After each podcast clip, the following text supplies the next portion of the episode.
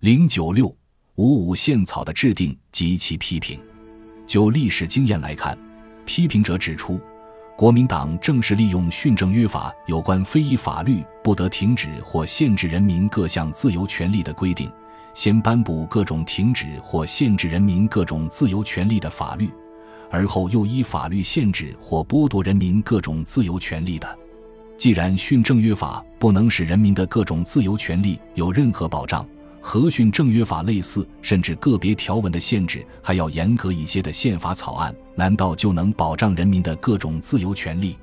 据此，有的批评者写道：“过去的经验已够我们受了，我们再不能放任当局利用宪草的有关规定来依法限制和剥夺人民的各种自由权利了。”为了保障人民的自由权利，批评者们要求对宪法草案第二章的有关条文加以修改，并提出了两种修改意见。一是采用直接保障主义，在宪法中逐条明定可以干犯之具体事实；二是将宪草第二十五条凡限制人民自由或权利之法律，以保障国家安全，避免紧急危难，维持社会秩序，增进公共利益所必要者为宪中的维持社会秩序，增进公共利益两句话删去，以免意为蹂躏自由者所借口。当然。国民党当局是不会接受批评者上述之要求的。三是对第三章国民大会之条文的批评。国民大会是根据建国大纲第二十四条宪法颁布之后，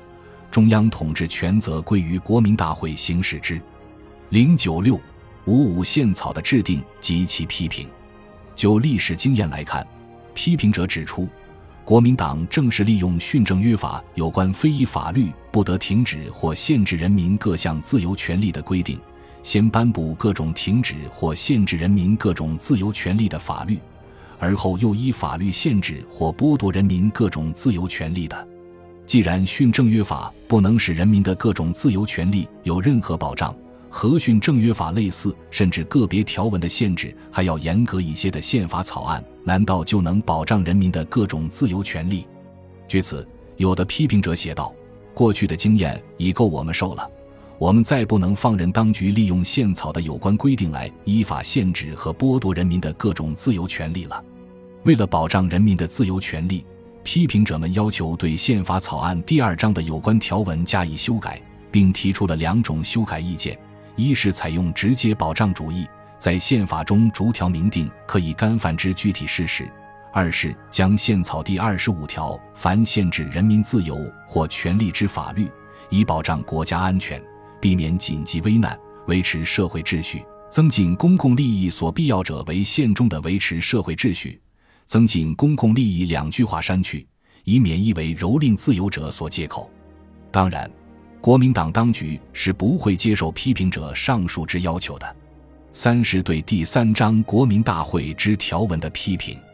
国民大会是根据建国大纲第二十四条宪法颁布之后，中央统治权责归于国民大会行使之。零九六五五宪草的制定及其批评。就历史经验来看，批评者指出。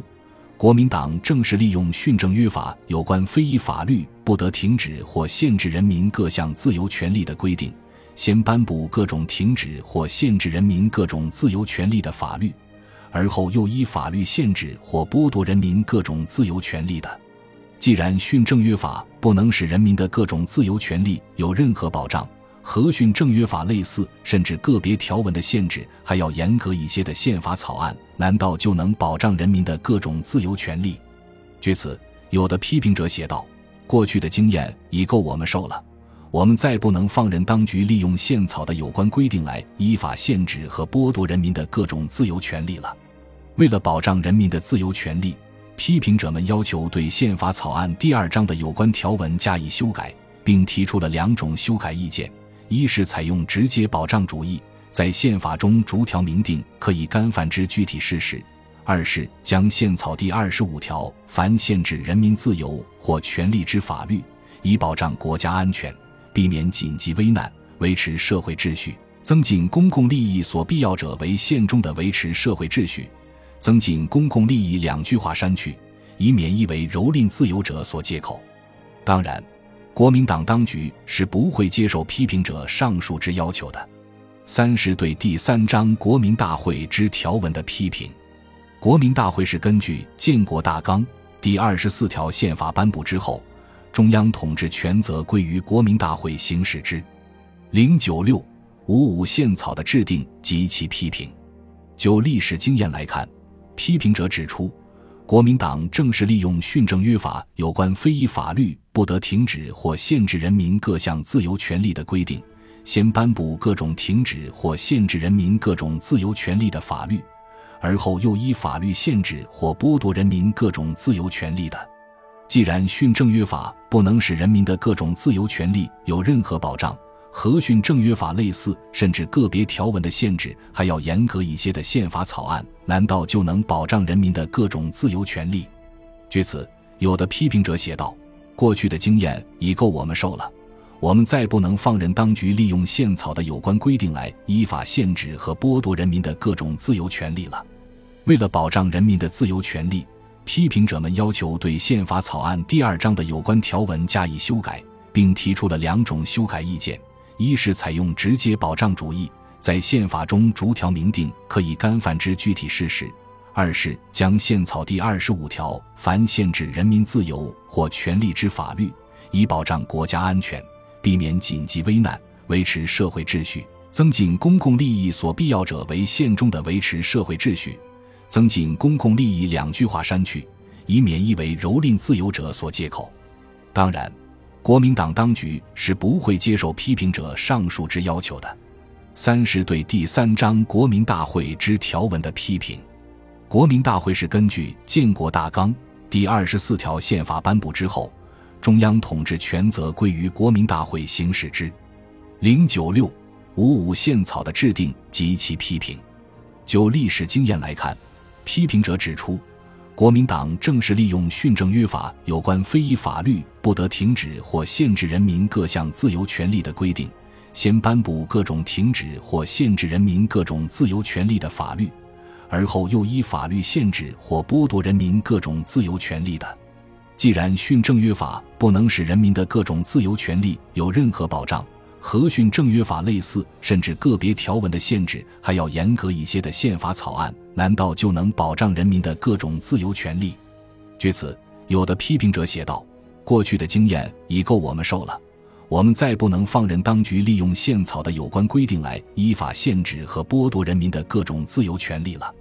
为了保障人民的自由权利，批评者们要求对宪法草案第二章的有关条文加以修改，并提出了两种修改意见。一是采用直接保障主义，在宪法中逐条明定可以干犯之具体事实；二是将宪草第二十五条凡限制人民自由或权利之法律，以保障国家安全，避免紧急危难，维持社会秩序，增进公共利益所必要者为宪中的维持社会秩序，增进公共利益两句话删去，以免意为蹂躏自由者所借口。当然。国民党当局是不会接受批评者上述之要求的。三是对第三章国民大会之条文的批评。国民大会是根据建国大纲第二十四条宪法颁布之后，中央统治权责归于国民大会行使之。零九六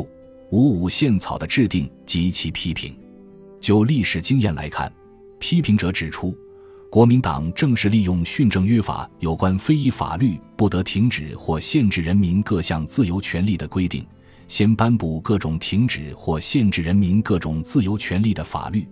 而后又依法律限制或剥夺人民各种自由权利的。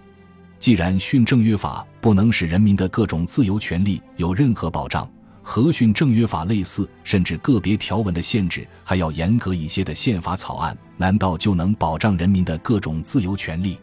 据此，有的批评者写道：“过去的经验已够我们受了，我们再不能放任当局利用宪草的有关规定来依法限制和剥夺人民的各种自由权利了。”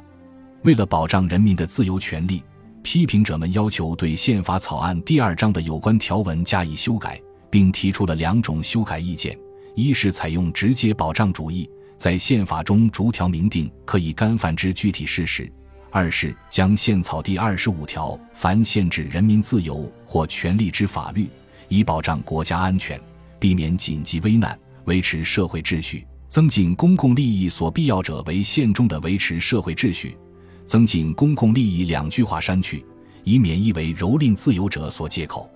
当然，国民党当局是不会接受批评者上述之要求的。三是对第三章国民大会之条文的批评。国民大会是根据建国大纲第二十四条宪法颁布之后，中央统治权责归于国民大会行使之。零九六五五宪草的制定及其批评。就历史经验来看。批评者指出，国民党正是利用训政约法有关非议法律不得停止或限制人民各项自由权利的规定，先颁布各种停止或限制人民各种自由权利的法律，而后又依法律限制或剥夺人民各种自由权利的。既然训政约法不能使人民的各种自由权利有任何保障，和训政约法类似，甚至个别条文的限制还要严格一些的宪法草案，难道就能保障人民的各种自由权利？据此，有的批评者写道：“过去的经验已够我们受了，我们再不能放任当局利用宪草的有关规定来依法限制和剥夺人民的各种自由权利了。”为了保障人民的自由权利，批评者们要求对宪法草案第二章的有关条文加以修改，并提出了两种修改意见。一是采用直接保障主义，在宪法中逐条明定可以干犯之具体事实；二是将宪草第二十五条凡限制人民自由或权利之法律，以保障国家安全，避免紧急危难，维持社会秩序，增进公共利益所必要者为宪中的维持社会秩序。增进公共利益两句话删去，以免意为蹂躏自由者所借口。当然。国民党当局是不会接受批评者上述之要求的。三是对第三章国民大会之条文的批评。